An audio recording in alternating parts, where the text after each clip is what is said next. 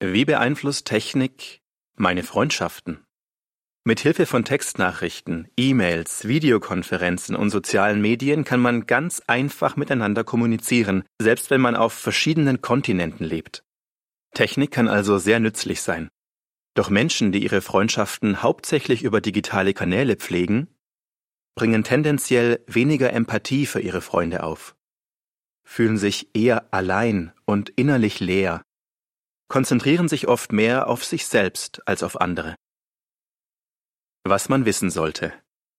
Empathie. Empathie setzt voraus, dass wir uns Zeit nehmen und geduldig auf jemanden eingehen.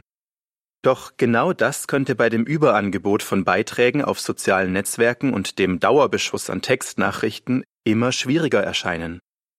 Wenn die Technik die Kontrolle übernimmt, kann die Antwort auf die Nachricht eines Freundes einfach nur zu einem weiteren Punkt auf der To-Do-Liste werden. Es geht dann eher darum, den Posteingang zu leeren, als einem Freund zu helfen, der Hilfe braucht. Denkanstoß. Wie kann ich sicherstellen, dass mein Einfühlungsvermögen nicht darunter leidet, wenn ich via Technik kommuniziere? Innere Leere. Viele Teilnehmer einer Studie fühlten sich schlechter, nachdem sie eine Zeit lang in einem beliebten sozialen Netzwerk unterwegs waren. Die Forscher kamen zu dem Schluss, dass das Anschauen der Bilder und Statusmeldungen anderer Menschen in einem das Gefühl aufkommen lassen kann, seine Zeit verschwendet zu haben. Sich die Fotos von den aufregenden Erlebnissen anderer anzusehen, kann außerdem zu ungesunden Vergleichen führen.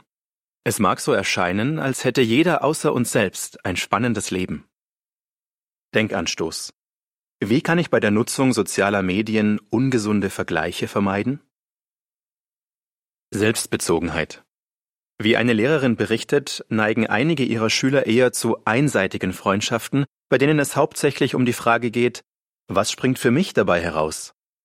Die Fußnote lautet aus dem Buch Reclaiming Conversation. Ende der Fußnote. Bei dieser Art Freundschaft geht es in erster Linie um den eigenen Vorteil. Freunde werden sozusagen zu Apps, die man je nach Bedarf öffnet oder schließt. Denkanstoß. Lässt mein Online-Auftritt Wettbewerbsdenken oder egoistische Züge erkennen? Was man tun kann. Das eigene Nutzerverhalten überprüfen. Technik kann einem dabei helfen, mit Freunden in Kontakt zu bleiben und ihnen sogar näher zu kommen, wenn sie richtig eingesetzt wird. Biblischer Grundsatz. Die Liebe hat nicht ihre eigenen Interessen im Sinn. 1. Korinther 13, Vers 4 und 5. Welche dieser Vorschläge möchten Sie gerne umsetzen? Notieren Sie auch eigene Ideen.